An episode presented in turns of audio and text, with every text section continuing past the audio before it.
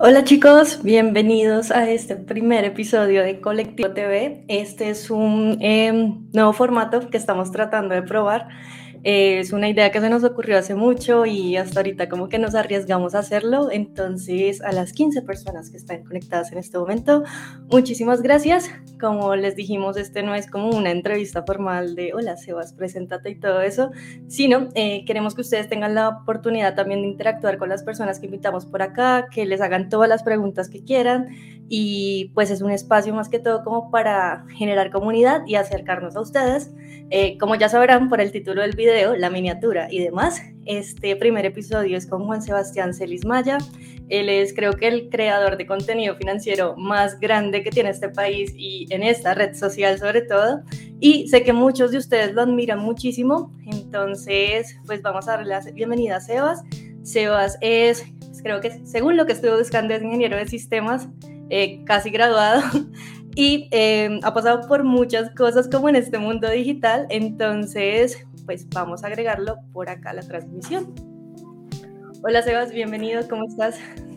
Hola, hola Gaby, bueno, muchas gracias por esta invitación, realmente es un honor para mí estar aquí contigo y con las personas que se están conectando. Cuéntame si me estás escuchando y me estás viendo bien en este momento perfectamente, te veo y muy bien y te escucho muy bien como en todos tus videos, la calidad es absurdamente buena. Eh, y quería empezar más que todo como preguntándote, ya sabemos que creas contenido financiero, todo lo demás, pero eh, mucho, mucho antes de que empezara todo esto también creaste contenido de superación personal, pero mucho, mucho antes emprendiste un montón. Yo me quiero ir como más atrás, cuando, como era Sebastián Celis, como en el primer semestre de la universidad. Bueno, primero que todo estaba peludo, estaba dejando crecer el cabello súper largo, lo tuve como, como hasta por debajo del, del pecho por acá, ya me llegaba la barriga. eh, pues para los que no saben, realmente muy pocas personas saben, yo soy totalmente punqueto, eh, tenía, incluso tuve la cresta en la universidad, o sea, fue una etapa tremenda, muy diferente.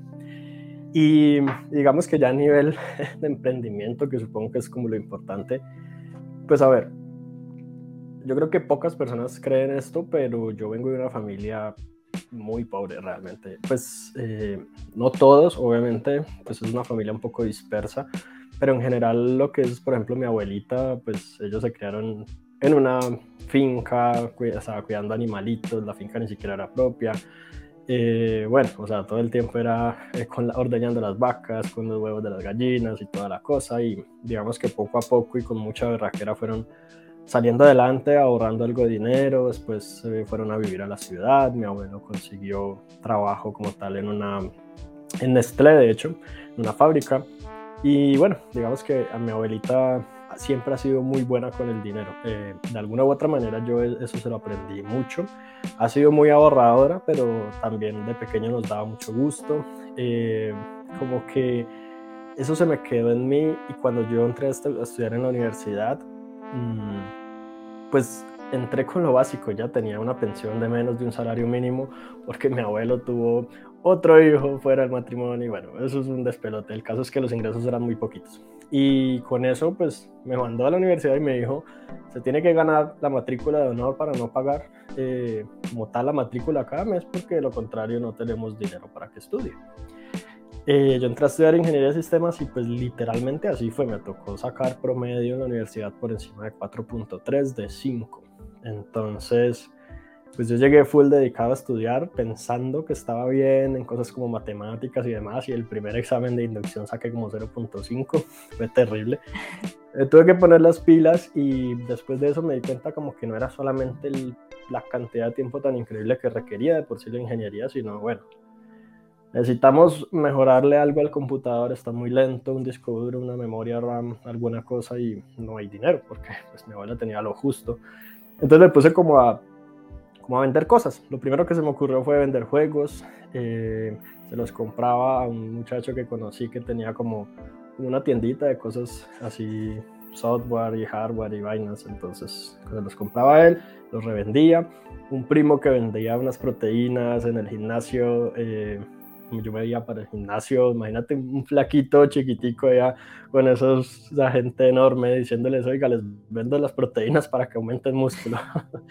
y lo que resultara, o sea, literal, otro primo me decía, no, tengo las lociones que son la réplica de la original y, y, literal no se nota la diferencia, entonces usted se las vende a las personas más baratas y no sé qué, yo bueno, hágale lo que toque hacer, yo he sido demasiado tímido y obviamente para mí eso era un reto total, pero tenía que hacerlo porque lo contrario pues no iba a conseguir, obviamente dinero de ninguna otra manera. Mm, nunca me gustó la idea de, de, buscar un empleo en sí. Dime. Ok. ¿Cómo superaste la timidez como para pues, adquirir esa habilidad de vender, que es como lo que uno más le recomiendan, pero es como súper difícil para los eh, Literalmente fue terapia de choque, o sea, eso fue dándome contra el mundo, poniéndome rojo delante de todo el mundo, eh, diciendo bobadas, porque es el, a uno de tímido el, el, cerebro se le tropieza consigo mismo, o sea, no, una locura. Pero pues fue eso. En un momento... Dime. dime. No, ¿en qué momento como... No, no te preocupes, como que en qué momento llegaste pues a, darte cuenta que habías adquirido esa habilidad y pues ya empezaste como a desarrollar un emprendimiento con eso. Bueno, eh, digamos que el tema de la timidez, yo, yo siempre me, mm, considero introvertido, que es un poco distinto. Eh, el tema de la timidez la, la fui superando poco a poco por, por necesidad. Es decir, en algún momento tenía que hablar con la gente, tenía que presentar un proyecto delante de un montón de profesores y estudiantes y esas cosas. Y cuando mi primer emprendimiento, digamos, más allá de buscar formitas de ganar dinero por ahí comprando y vendiendo cosas, fue crear una empresa de diseño de páginas web. Eso fue en 2009. Y digamos que para ese momento yo no tenía ni idea de qué iba a hacer. Yo solo sabía que lo único que yo sabía hacer bien era páginas web. Entonces estaba a un año de graduarme de la universidad y yo dije, bueno, hagámosle y miramos de dónde resultan clientes. Le empecé a decir a amigos, a conocidos, a algunos primos que ya tenían empresa, como, oigan, ustedes necesitan su página. En ese tiempo era como, como decir un Instagram posicionado hoy en día, pues que te, realmente te pone como en presencia, pero pues yo no tenía mucha claridad de cosas. Hasta que llegó una persona que me contactó y me dijo, le tengo la cantidad de clientes que no se imagina. Tengo una lista como de 18 mil empresarios, todos están necesitando páginas web porque la mayoría no tienen o los que la tienen no, la, no las están usando para vender. Y bueno, como que a través de esa persona, literal fue estar en reuniones con gente de muy alto calibre, con empresas que facturaban más de mil millones de pesos en ese tiempo y yo ir a decirles, les, les vengo a traer la solución a sus problemas, fue una cosa de locos. Mm, ese fue mi primer emprendimiento, duró unos tres años, funcionó súper bien, pero no lo supe manejar por mi inexperiencia, primero que todo. Fue súper estresante, había montones de clientes y mucho más trabajo del que yo podía manejar, aunque estuve delegando con algunos compañeros de la U. Y llegó un punto en el que fue muy duro. Todo eso eh, me afectó a nivel de salud, me afectó a nivel de rendimiento en la universidad. De hecho, por, en parte por eso y porque me enfermé horrible, no me gradué porque perdí el examen supletorio, matriculé la otra materia eh, que había perdido noveno en décimo y lo volví a perder. Bueno, una locura. ya, ya como que a final de la, de la carrera todo se volvió una locura. Pero mm, en ese tiempo yo empecé mucho a buscar como información en internet de, bueno, ¿cómo puedo superar estas dificultades? Porque algo tiene que ver para hacer al respecto. Y empecé a leer sobre emprendimiento, sobre autoayuda, sobre hábitos, sobre dinero, sobre de todo y encontré información tan valiosa que yo decía, esto no se lo enseñan a uno. Y de hecho, un blog súper genial que hoy en día desafortunadamente no existe, me inspiró mucho. Y yo dije, no, yo quiero empezar a, compartir esta información también. Y donde había registrado mi, mi sitio web, sebastelis.com, que para poner una hoja de vida para conseguir trabajo después, porque pues no tenía nada más pensado. Mmm, dije, no, vamos a empezar un blog a compartir información. Y pues era como a, mis amigos, a mis conocidos y ya. Pues esa vaina se volvió viral, relativamente. Digo viral, al menos en las proporciones de esos tiempos, porque más o menos en 3, 4 meses te estaba teniendo mil visitas diarias. Y en algún punto yo dije, esto de pronto puede hacer un negocio. Eh, y empecé a investigar cómo monetizar un blog y toda la cosa. Entonces, lo que póngale anuncios, que esto. Y ya llegó un punto en el que mis ingresos eran muchos más poquitos que los que me producía la empresa de páginas web, pero me permitían vivir, o sea, pagar mis gastos sin problema. Y yo dije, la tranquilidad que esto me brinda y trabajando, escribiendo un artículo diario, haciendo cositas así más tranqui, pues hace que realmente yo lo otro lo pueda descartar y, de hecho vendí esa parte de esa empresa, se la vendí a otra persona que manejaba muy bien el tema, pero le faltaba como una marca, posicionamiento. Y en últimas ya dije, listo, me dedico al tema de, del blog, de escribir artículos, pero yo hasta ese momento nunca había mostrado mi cara. Y alguien me dijo, oye, ¿por qué no haces videos? En este momento los videos son la nueva moda, eso fue en 2011. Yo dije, pues... con el dinero que, que vendí la, la, empresa, que fue muy poquitico, realmente la regalé, no importa, compré una cámara. Yo dije, arranquemos, está bien, empecemos un canal de YouTube, vemos qué pasa, planeé los primeros 10 videos y eso hace más de 10 años ya. Entonces, a acá, acá te quiero hacer una pregunta. Y es más que todo, por ejemplo, eh, cuando uno le dice a las personas como no, pues empiecen un blog o empiecen un canal de YouTube, etcétera, como que empiezan a cuestionarse, pero es que yo no sé escribir, yo no sé hablar frente a una cámara, todo eso. ¿Tú sentías que tenías esas habilidades cuando empezaste tanto el blog como hablar en YouTube? Pues habilidades en cuanto o conocimientos en cuanto a superación personal, cero, porque literal era yo leyendo eh, y enseñando lo que yo necesitaba aprender. De hecho, eso hace, forma parte hoy en día de, lo que es mi contenido. Eh, yo enseño mucho lo que más necesito reforzar y aprender. Eh, entonces, esa es como la técnica de Feynman, ¿no? Para, para el aprendizaje, aprender enseñando. Y en cuanto a habilidades de pronto de escritura, era como, bueno, no tengo mala ortografía porque no voy a decir que era horrible. Y haciendo la tesis me acostumbré mucho a identificar como errorcitos de redacción porque por cualquier cosita los profesores a uno decían está mal, corríjalo, se lo devuelvo. Entonces, pero fue algo como que yo decía, bueno, esto, esto realmente no es que requiera un, un título universitario para uno tener estabilidad. Y aún así me di cuenta, ya hoy en día revisando esas cosas viejas, que estaban muy por debajo de lo que ahora sería mi promedio. Entonces como que me sirvió también en parte no tener los estándares tan elevados de decir, bueno, es que mi contenido no es perfecto, es que no tengo el nivel de producción, es que mi narrativa no es ideal, es que no tengo idea de marketing, es que mi marca personal no está completa o alguna de esas cosas y yo ni tenía logo, yo le puse al canal le puse desarrollo personal TV y luego lo cambié, entonces como que he sido flexible y me he ido adaptando al punto que yo digo realmente ninguna decisión fue mala decisión hasta ahora. Todas, incluso las que no me produjeron resultados, pues me permitieron estar donde estoy hoy en día, lo cual para mí, si yo, si tú me lo preguntas, si yo le hubiera contado a ese yo de 20 años, 21 años, hey, esto es lo que vas a estar viviendo a tus 33 años, yo creo que sencillamente yo no hubiera creído, o sea, yo, hubiera hecho imposible. Y acá tengo otra pregunta. Por ejemplo, si una persona va a empezar como este camino del emprendimiento digital, ¿tú le recomiendas eso que acabas de mencionar, como de tomárselo tranqui, o sea, pues no como atarse mucho como al perfeccionismo de tener severo logo, severa producción y más que todo como empezar como más despacio? Porque es que siento que obviamente tú empezaste como en un momento donde esto nadie pensaba que iba a pasar, o sea, que era un negocio digital, que era crear contenido y demás, pero ahora sí hay como muchísimos creadores y creo que las personas pueden sentir como más presión por la competencia. ¿Tú les recomendarías cómo empezar despacio? Hay, hay, dos, hay como dos matices de la, de la pregunta que, que me haces que está súper interesante. Una es el perfeccionismo y otra es el, tema de ir despacio. Yo siempre he pensado que cuando uno tiene metas agresivas puede progresar más. Por ejemplo, el año pasado yo me planteé eh, duplicar mis ingresos, por ejemplo. Y realmente en algún punto cuando yo estuve analizando, eh, yo decía, voy bien conforme a mi meta y me relajaba. Entonces más o menos como a mitad de año yo dije, no me gusta estar tan tranquilo y relajado de que voy logrando esta meta porque sé que podría estar progresando más. Así que a mitad de año me replanteé esa meta y dije, no, vamos por este otro valor, esta otra cifra. Y al final del año resulta que logré más de lo que al inicio me había planteado. Así que yo siempre he sido como muy eh, partidario de tener metas que yo diga, estos son los resultados que quiero. Pero ahí donde viene el contraste con el perfeccionismo. ¿Qué pasa si no los logro? Si no los logro, puede, puede que pasen varias cosas. Puede que yo diga, no, me siento frustrado, me baja mi autoestima, soy el peor, es que soy un tonto, es que todo me sale mal. O digo, pues, ¿qué puedo aprender de esta experiencia? ¿Qué salió mal? ¿Por qué? ¿Cuáles son las causas de que esto no haya funcionado?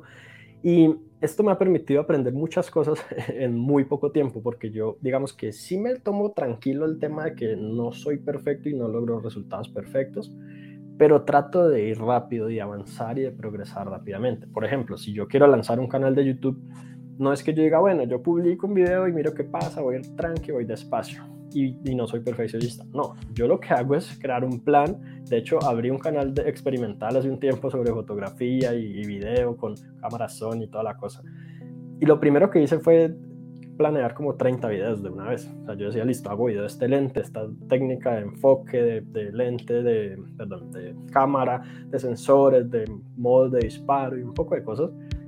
Y yo ya tenía estructurado todo y al día siguiente empecé a grabar y luego editar, producir, a subir y, empecé, y empecé a hacerlo y lo trabajé con mucha constancia un tiempo. Y digamos que listo, tuve los resultados que, que quería analizar, toda la cosa, decidí que lo iba a detener temporalmente pero sí le di con todo. los resultados al inicio no fueron, digamos, los ideales, pero, pero no es como que dice me relajé y lo, y lo hice despacio, es más o menos, por si, si, si me entiendes, como el punto.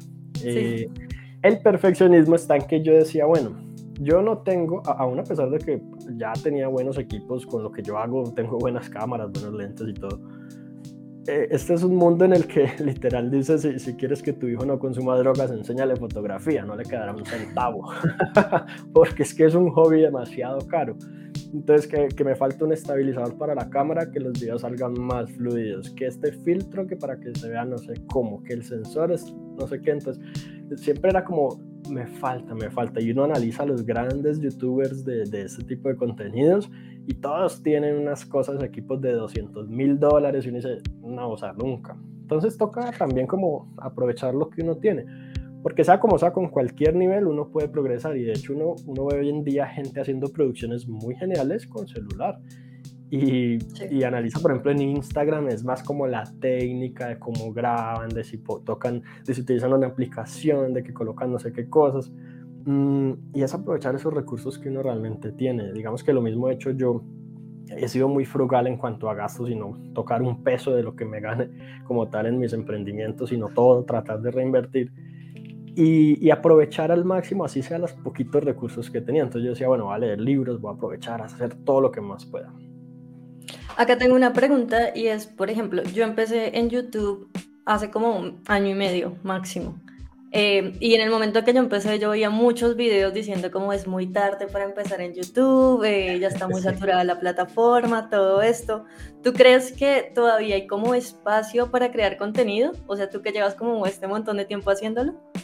Mira que hay, algo muy chistoso y te voy a compartir, digamos que, uno, mi gran secreto, secreto de mi éxito, si lo pudiéramos llamar así. Y dos, te voy a compartir que cuando yo empecé, ya se decía eso, o sea, ya se decía que YouTube estaba saturado, que no había para dónde más crecer. Increíblemente, en ese tiempo, pues que yo empecé no en tema de finanzas, sino en tema de superación personal, ya había unos canales por ahí, como cuatro o cinco reconocidos, ya había gente comentando diciendo, oye, me encanta este tema mucho, quiero aprenderlo más y me gustaría enseñarlo, pero siento que ya, ya todo, todos los, eh, como la capacidad de, conseguir audiencia está copada. Como que si yo abriera un canal de YouTube, ustedes que son los que ya están posicionados tienen a toda la gente y, y para mí no va a haber visitas o algo así. Y yo decía como, bueno, eso pues puede que sea cierto, puede que no. Yo siempre he sido con de una mente muy científica de veamos qué pasa, pongámoslo a prueba, analicemos y vemos los resultados, vemos las cifras y listo. Sabía que eso lo leí en un libro, tenía que mínimamente eh, persistir como que estoy seguro de que voy a lograr el éxito un año. Y así lo hice con mi canal. Y un año después tuve, yo no sé cuántos suscriptores fueron, pero yo dije, bueno, esto me da suficiente como para seguir sosteniéndolo.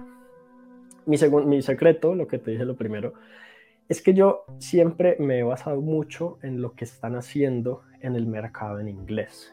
Es algo clave para lo que yo he hecho hasta ahora, porque ahí fue cuando yo empecé a notar, por lo menos en 2018, que los youtubers financieros estaban volviendo muy populares. Y yo veía como que aquí en Colombia prácticamente no, y había uno que otro video salteadito por ahí de un producto financiero, o alguien diciendo, bueno, esta es mi técnica de ahorro o algo así, pero como que hubiera algo full dedicado a finanzas, no y entonces empecé como a probar un poco como las aguas con el tema de tarjetas de crédito. Y de hecho publiqué un video controversial en donde yo dije que había que utilizar la tarjeta para todo, aprovechar los puntos y las millas y bueno, la gente se volvió viral porque la gente peleaba, estos de acá diciendo que los intereses, que el banco es el diablo, que toda la cosa y estos diciendo yo viajo gratis por mis, mis tarjetas. Claro, y la interacción la interacción en redes sociales es buena independientemente si los comentarios son positivos o negativos, o sea, a la plataforma no, le importa si la gente está reaccionando bien o mal. Mira que yo, yo una vez calculé y los haters me representan aproximadamente un 5% de mis ingresos, lo cual es súper genial. A mí me encantan los haters, o sea, son tan rentables que me fascina cuando los veo en mis videos, son, mejor dicho, lo mejor. Y que pues, ¿qué es lo que pasa? Que uno tiene que desarrollar como una especie de caparazón entre todos esos comentarios negativos, porque te dicen, ay, como te ves de gordo, y uno, ay, pues, obviamente uno se puede sentir mal y, y, es humano, no es como que no me importe, pero ya llega un punto en el que ya has recibido 3.000 comentarios negativos, pues, ¿qué más da otro, otro comentario negativo más? Como que si uno tiene claro los objetivos y, y las razones por las cuales hace lo que hace, Persistir es relativamente sencillo independientemente de lo que diga la gente. Y más es basarse en los comentarios positivos, que precisamente uno recibe muchos comentarios de, hey, este video me sirvió mucho, me gustó, o bueno, esto ya lo sabía, pero chévere que lo refuerces o alguna cosa y uno dice, pues voy prestando atención a lo que dicen para mejorar, pero también voy utilizando ese feedback positivo para apalancarme en eso y al, menos a nivel emocional, eh, como empoderarme y continuar. Entonces, eh, retomando un poco, eh, ¿qué, era, el otro tema que estaba? Se me olvidó. Eh, un poquito como de los haters cuando te escriben como comentarios, baila. Sí, pues bueno, digamos que es, es, mucho ignorarlo. Siempre, yo digo que siempre, independientemente de lo que uno haga, va a haber personas a favor y en contra.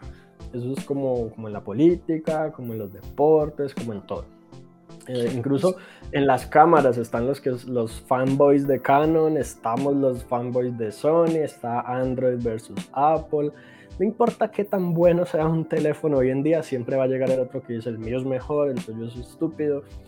Y eso, pues lo que uno hace normalmente es escoger como cuáles, cuáles son las cosas que yo apoyo, o mis principios, o mis valores, o lo que yo valoro, lo que, aquellas cosas que yo digo, bueno, este soy yo, y esto como que me representa y esto es lo que yo defiendo o algo así. Y me gusta mucho, por ejemplo, ser muy, muy cortante en ese sentido. O sea, yo digo, estoy absolutamente en contra de hacerse rico de la noche a la mañana. Por lo que si a mí me prometen una rentabilidad del 200% en 15 días, yo digo, es idiota el que lo crea, ¿sí? No, no solamente es, ay, no, no deberías pensar eso, no, es estúpido. El que se crea que una rentabilidad de esas es verdad, va directo al matadero porque lo van a estafar, fijo. Entonces, en el momento en que tú haces eso, la gente que sí quiere hacerse rica de la noche a la mañana y todavía está ilusionada con el asunto, buscando y esperando que aparezca una de esas oportunidades, va a decir, ah, pero es que tú vives todo el tiempo defendiendo a los bancos y a los gobiernos con sus rentabilidades de CDT chiquiticas y cosas así. Entonces, como siempre va a haber gente en contra, le estás diciendo que cuiden su dinero y no se dejen estafar y te regañan. Y luego te los estafan y nunca más sabes de ellos, nunca te responden y nunca te escriben. Es muy chistoso. Entonces como que lo que uno hace es defender sus posturas, saber como qué es lo, cuál es el conjunto de cosas que uno defiende, en las que uno cree, en las que uno está aportando, como lo que uno dice, listo, yo voy a dar contenido respecto a esto.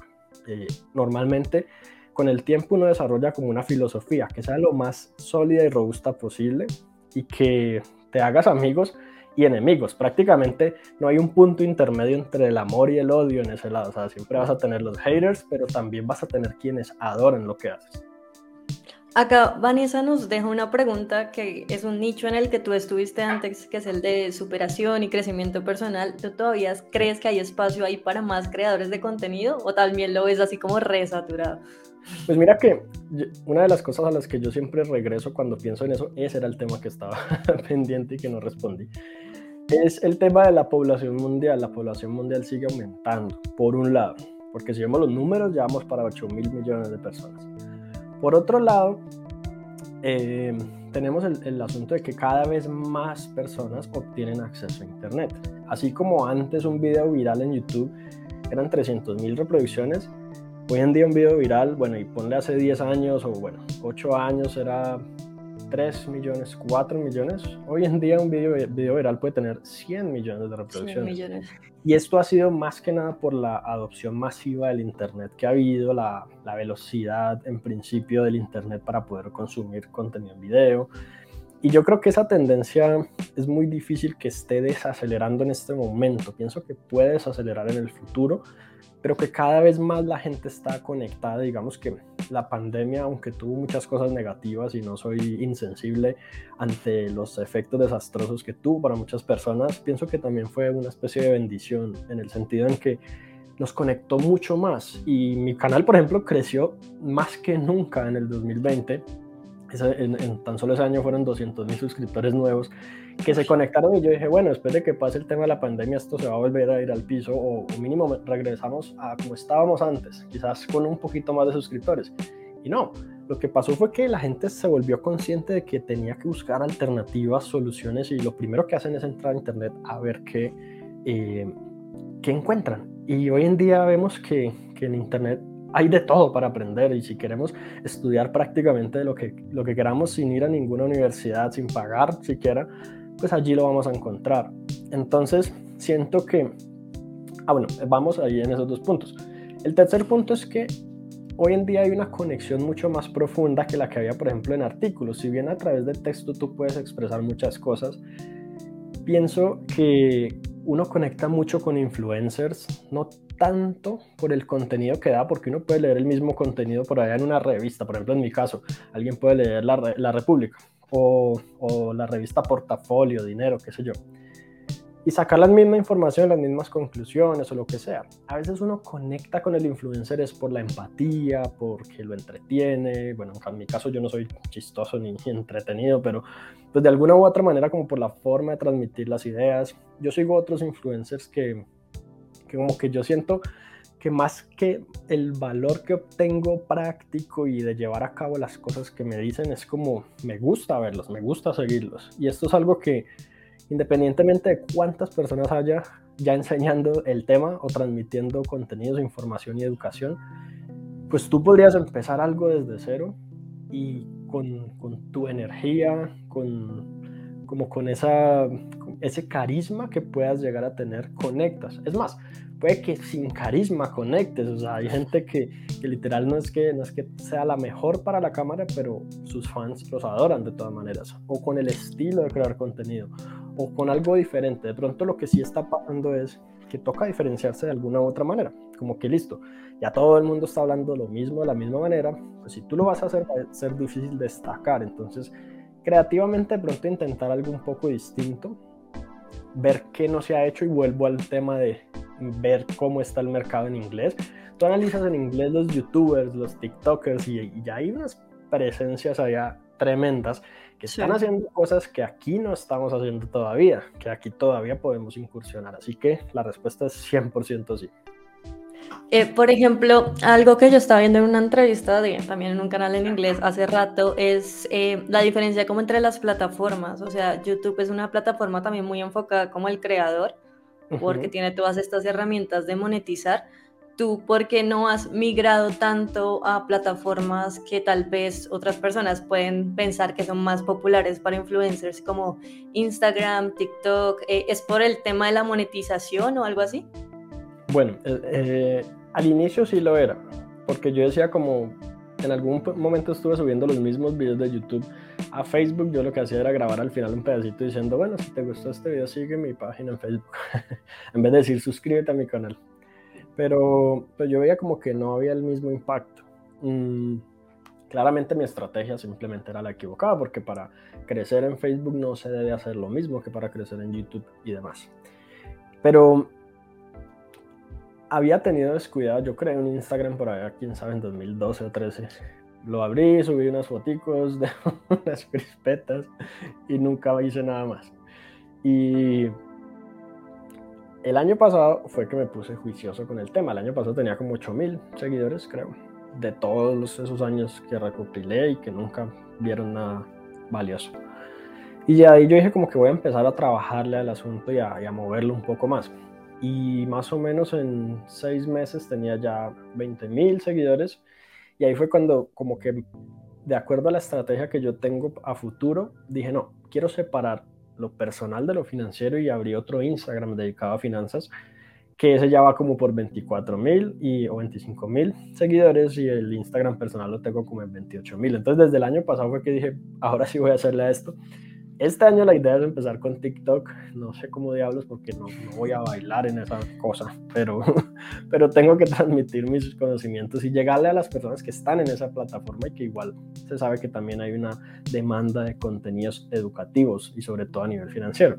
Entonces como que yo no lo he hecho en parte por medio dinosaurio porque, porque sí he sido lento para adaptar algunas cosas. Eh, es como, no sé, salió una plataforma, Quai, para videos. Yo como que, ah, esperemos a ver qué pasa, porque yo esa vaina como que me da pereza decir que voy a ser el pionero de Quai eh, hablando finanzas allá. Eh, más o menos lo mismo me pasó con TikTok y así, entonces como que yo más bien mm, le doy un tiempito. No, no es lo más eh, como a la vanguardia que podía estar, pero, pero sí ha sido como por esa razón.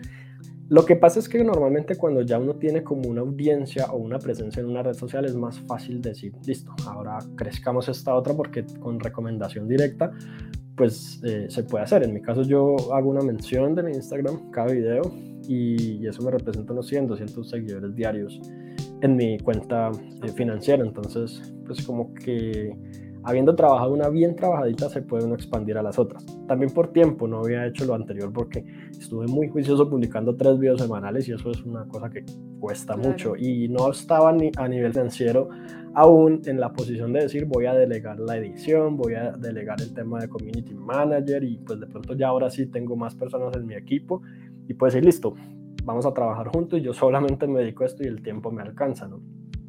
¿Tú sientes que, que, las personas, por ejemplo, la audiencia de uno, yo, yo, lo siento así, a veces no por la mayoría de mi audiencia, sino por una parte muy chiquita, que a veces creen que es eh, eh, pues subir contenidos, básicamente prender la cámara, hablar, eh, dar clic en publicar y ya, pero pues también con lo que estabas hablando ahorita de expandirse en otras redes sociales, uno tiene que aprender cómo funciona una red social, o sea, no es lo mismo cómo funciona YouTube a Facebook a TikTok y eso también le demanda tiempo a uno, o sea, tú crees que hay mucha gente que tiene pues esa concepción de que se va a subir tres videos a la semana es porque eh, prende la cámara, graba y, y ya. Sí, pues mira que hay como dos cosas ahí. Primero, sí la gente tiene mucho como esa idea de que el video dura 10 minutos, el trabajo dura 10 minutos. y pues en principio yo, yo ya siento que soy bueno para hablar ante la cámara. Eh, que 10 años de práctica. Y pues sí, obviamente, imposible que no, o sea, sería, sería el peor youtuber de la vida si no. Pero, pero por lo menos un video de 10 minutos me toma 12 o 13 con, pausas, con de pronto corregir un pedacito que dije no muy chévere, listo. Pero de ahí para allá, tanto de ahí en adelante viene el tema de edición, postproducción, de subir, de optimizar, de todo lo que tiene que ver como con, con la parte de, de quiero posicionar este video, quiero testear, analizamos el rendimiento, el CTR, si hay que cambiar la miniatura, bueno, muchas cosas. Y todo lo que viene antes de la grabación, que a veces es más duro todavía. El diseño del libreto o el guion y la investigación al respecto de, bueno, ¿qué diablos voy a decir en ese video? ¿Qué voy a mostrar? Si hay tomas alternativas. Todo eso puede ser un proceso que algunos videos en mi caso toman en total 3, 4 horas otros pueden tomar 20, 25 horas fácilmente. Por ejemplo, uno que dice que me tomó más o menos 3 meses de trabajo todas las semanas, eh, le pongo unas 50, 60 horas compuestas eh, fue el de fondos de inversión, mejores fondos de inversión, lo publiqué en 2020 y estoy por actualizarlo. La gente me lo pide todo el tiempo, pero pues, o sea, no se imaginan la cantidad que ellos creen que yo es, ay, pues prenda la cámara y diga cuáles son los mejores fondos. Claro. o sea, por ejemplo, yo que en mi canal hago como reseñas de aplicaciones, pues sí me demoro por una plataforma, no sé, de inversión como unas tres semanitas investigando información. Acá Juan Camilo te quiero hacer una pregunta y es que pues quieres saber cómo viviste el proceso de delegar el trabajo como otras personas. En mi experiencia personal, eh, yo tengo una persona en mi equipo que me edita los videos, pero eh, yo siento que durante mucho tiempo estuve como muy pegada a esa tarea, ¿sí me entiendes? Como que yo sentía como yo tengo mi estilo, yo esto, eh, no, sé, no sé si alguien comprenda lo que estoy tratando de hacer. ¿Tú cómo viviste ese proceso de que alguien te gestionara las redes y te editara los videos? Yo digo que eso es más ganas de joder de uno que cualquier otra cosa. Perdona, perdón, la, perdón el francés. Porque yo decía también como, ah, yo, yo me siento que soy buen diseñador gráfico y hacía mis loguitos y mis diseños. Siento que soy bueno editando y editaba mis videos. Siento que soy bueno redactando y redactaba muchas cosas, correos y demás. Y como que cuando yo analizaba, yo decía, sí, pues eh, no creo que haya alguien tan bueno como yo. Primero que todo, eso era un ego increíble porque pues eso es totalmente mentira. Hay gente que se dedica exclusivamente, única y exclusivamente a diseñar, por ejemplo, logos. Con lo cual, seguramente tú, por más que hayas aprendido de diseño gráfico junto con las otras 27.000 cosas, pues va a ser mejor que tú ese trabajo o lo va a hacer más rápido. O como mínimo lo va a hacer mientras tú haces otra cosa que es importante que se haga. Entonces, aprendí muy, muy a las malas, contratando como a regañadientes algunas, algunos servicios, algunas cosas que cuando me entregaron los resultados yo decía, he perdido toda mi vida. Esta gente es increíblemente buena en lo que hace y es muy barato. O sea, empecé con Fiverr, con cositas y yo decía, son muy buenos. Sí, ocasionalmente me encontré con uno que otro que yo decía, la calidad no me convence, pero, pero pues era como, bueno, necesito una transcripción, por ejemplo. Yo decía, es que no la van a hacer con, la, con las tildes y la puntuación, ni, ni, punto y cómo usaba yo para que alguien me escribiera una cosa que parecía un ensayo espectacular. Yo decía, ellos lo pueden hacer realmente mejor. Y respecto al estilo de edición, que de pronto alguien puede editar muy bien, pero no, no sabe cuál es tu estilo, cuál es como tu personalidad a la hora de, editar, creo que también es muy sencillo sentarse y decir, bueno, mira, yo cuando edito hago esto, tengo en cuenta esto, y que la persona se vea tres, cuatro videos tuyos y le más o menos le coge el hilo y diga, bueno, ya sé cómo hacerlo. Y si sientes que cuando hace el primer trabajo le falta algo, haya una retroalimentación. En mi caso, yo capacité a una persona y la gente nunca se dio cuenta cuando fue la transición. O sea, nunca me dijeron, oye, tus videos están diferentes. ¿Será que contrataste un editor? O sea, jamás. y hay gente que hoy en día me dice como, ah, es que tú no los editas. Yo pensé que tú los editabas. Y realmente no, donde yo los editara no me quedaba tiempo para nada porque hoy en día con trabajo con marcas, eh, las ventas de mis infoproductos, que es otra parte fundamental, o sea, no. Eh, ahí es, ahí es donde quería continuar y esa es la parte de tus cursos. Tú promocionas tus cursos en cada video, en cada oportunidad, pero tú llevas muchísimo tiempo desarrollando esos cursos, creo que tienes como más de nueve cursos o algo así.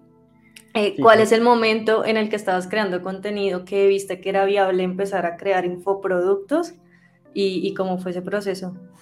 Pues yo diría que si, si uno lo hace bien, el mejor momento es desde que arranca. Pero hay un obstáculo fundamental para uno crear infoproductos y es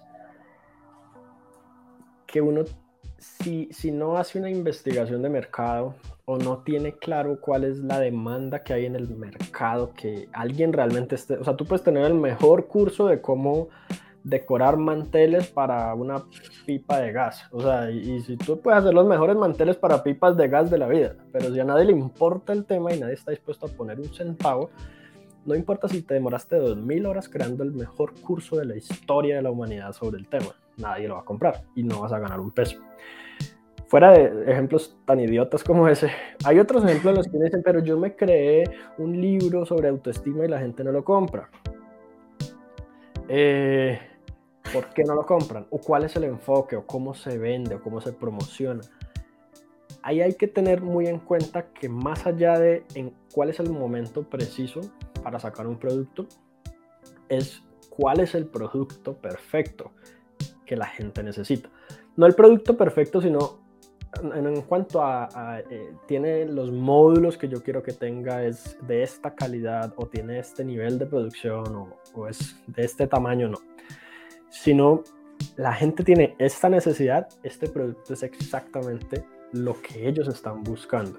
Mm, y eso siento que es lo que le pasa a muchos emprendedores cuando arrancan. A mí me pasó, de esos nueve productos que tú dices que tengo, que sí los tengo, seis no funcionaron. seis. Y están ahí, obviamente, yo los muestro y todo, pero seis fueron un fracaso total. Porque nunca hice una investigación de decir, ¿será que a la gente sí le importa un carajo este tema? Y no, no les importa un carajo. Porque simplemente estamos buscando otras prioridades, tenemos como otras cosas más importantes que aprender y que estudiar antes de eso. Y de pronto eso lo veríamos como en el tiempo libre que nunca tenemos. Entonces pues como que quién va a invertir. Si analizamos en sí la, la, masa crítica del mercado hay otras cosas que sí están pagando ahora.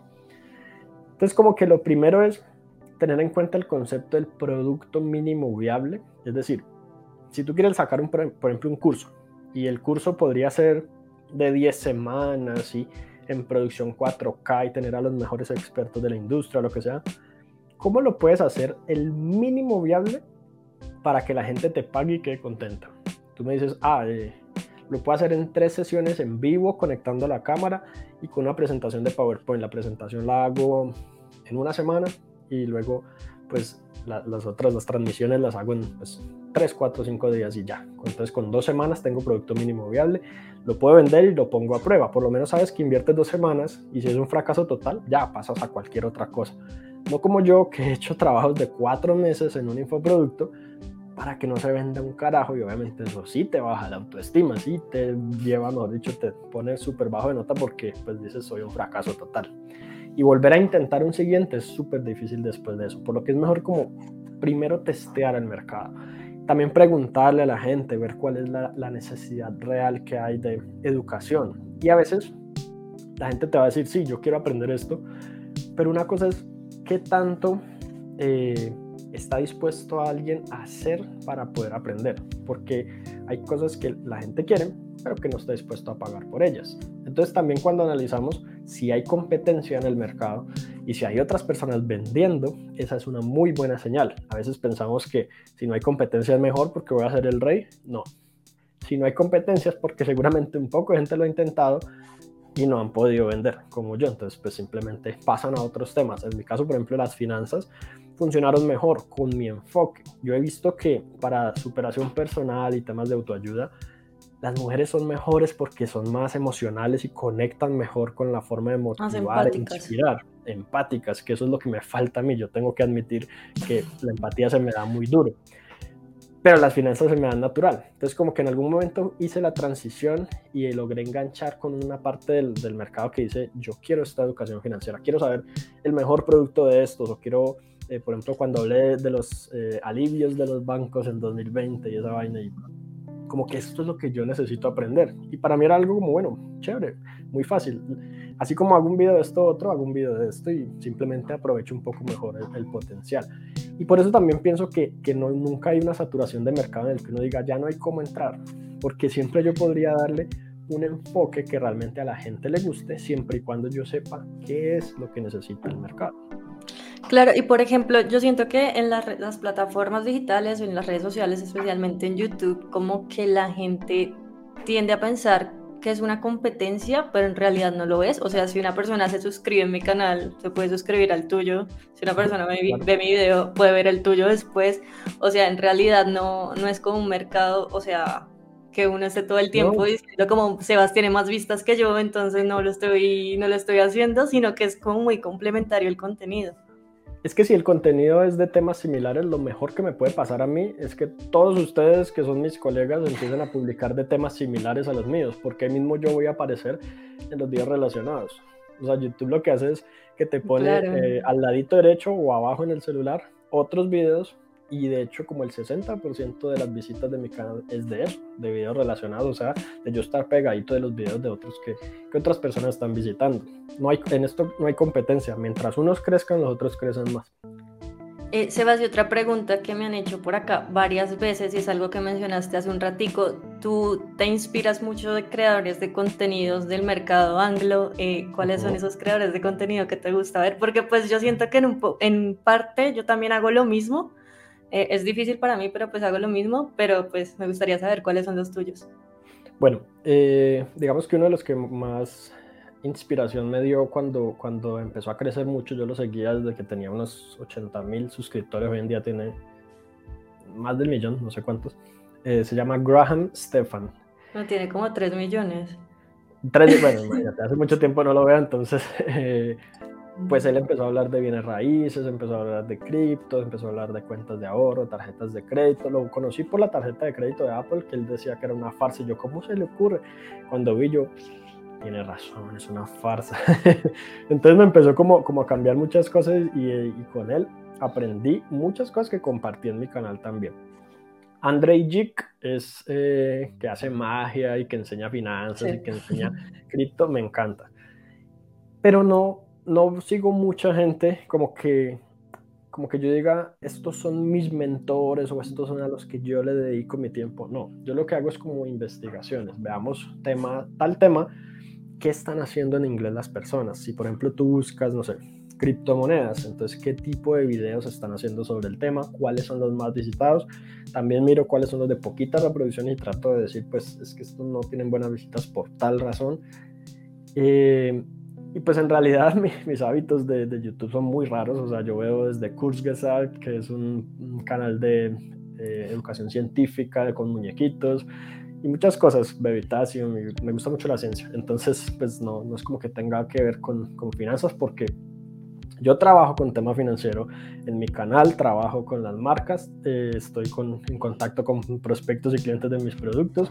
Entonces todo el día estoy pensando en finanzas y normalmente igual que todos, YouTube pues es como entretenimiento y descanso para mí. Imagínate meterle a mis finanzas, o sea, me enloquezco. Por eso también quise separar también el Instagram financiero del personal porque en, el Instagram financiero era solo finanzas, entonces yo como que finanzas en la mañana, finanzas en la tarde, finanzas en la noche, finanzas en la madrugada, me muero. En algún momento, cuando empezaste a hablar de finanzas o de superación personal, tú dijiste que eh, pues era como que estabas aprendiendo y hablabas del tema, ¿sí? Pero en realidad no eras como experto. ¿Tú en algún momento sentiste como un síndrome, síndrome del impostor o algo así? Como, porque estoy hablando de esto. Okay. Todo el tiempo, hoy en día incluso. ¿Todavía lo sientes? ¿Y, y cómo lidiabas con eso? O sea, sobre todo si uno está así como en esa mentalidad de debería estar hablando de esto y alguien te comenta algo como no sabes, o sea, por ejemplo, lo que yo tiendo a hacer es eh, investigar muy bien sobre las aplicaciones que hablo, pero muy, muy a fondo para sentir que, que yo hice lo máximo para que eso no ocurriera. ¿Tú como para crear un argumento tan sólido que no tenga contraargumento. Exacto. Al inicio yo también intentaba mucho lo que pasa es que es más difícil con superación personal porque tú le dices a las personas, oye, eh, este hábito es bueno y la gente te dice, a mí no me sirve. Entonces uno como, ¿qué le digo? Qué chimba. Eh, es como, más que nada uno tener una filosofía. Es muy difícil, pero uno con el tiempo creo que, que desarrolla una especie de filosofía en la que dice, pues a mí lo que me gusta y lo que yo enseño y lo que yo trato, por lo, menos si a mí mi mamá me dijera, oye, ¿qué tarjeta de crédito me recomiendas?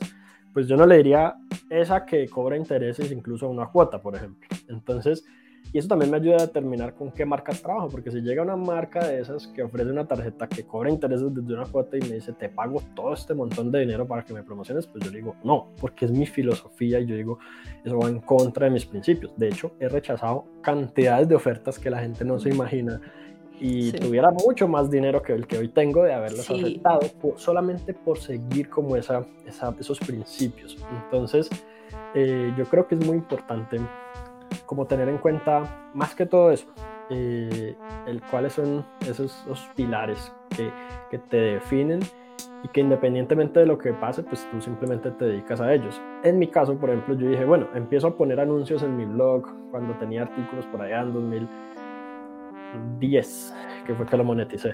Eh, pues yo vi que llegaron unos centavitos, o sea, el primer mes 1.4 dólares o algo así. Yo dije, bueno, esto sirve. O sea, lo único que necesito es más gente. Mucha más gente, pero sirve. Entonces, pues no estoy logrando los resultados que quisiera ya, ya mismo. Estoy hablando de, riqueza, estoy hablando de super mega resultados, pero no los tengo. Sin embargo, creo que voy en camino y eso está bien. Ya cuando hacía videos de YouTube, yo hablaba como los hábitos para ser rico. Y a mí me decían, pero tú eres rico, es que no, no te ves rico, no ¿Dónde está tu Ferrari? Sí, entonces también es mucho de hacer el tema, de, seguir el tema de haz como si fueras hasta que lo seas. En mi caso, eh, esa fue la realidad durante mucho tiempo. Yo creo que más o menos fue en 2013 que yo pude decir, listo, ahora sí considero que tengo ingresos suficientes como para, pues, estar por encima del promedio empleado, asalariado y estar con muy buen tiempo libre. En ese tiempo tenía mucho tiempo libre, ahora de pronto no tanto. ¿Tú sientes, por ejemplo, que las personas cuando piensan como en emprendimiento digital o en ingresos pasivos en Internet y todo lo demás, piensan que es mucho más fácil que, que empezar un negocio tradicional? Como que, no sé, empiezan un blog, tienen cinco publicaciones y ya es como, porque no me ven? porque no me visitan? Y todo eso. O sea, yo, yo siempre le digo como a la gente que tenga como mucha paciencia, pero siento que, que cuando la gente escucha la palabra Internet piensa que las cosas son más fáciles de, los, de lo común y pues no es así. Terminas estrellándote como con la realidad. Yo digo que puede ser igualmente difícil según como, como tu preparación. Por ejemplo, si yo me fuera a dedicar a, a un negocio de compra y venta de frutas, por ejemplo, que yo no tengo ni idea del tema, ni de los costos, ni del manejo de inventario y tener que pagar un local y proveedores. Yo creo que para mí sería un reto absoluto el volverlo rentable y seguramente me demoraría un montón. Pero si yo dijera quiero empezar un canal de YouTube nuevo, probablemente no me daría tan difícil, incluso si no utilizo mis redes actuales para promocionarlo, incluso si es desde cero, cero, o, incluso si es de, por ejemplo, asesorar a alguien para que arranque, por ejemplo, si es algo que más adelante pensaría en hacer.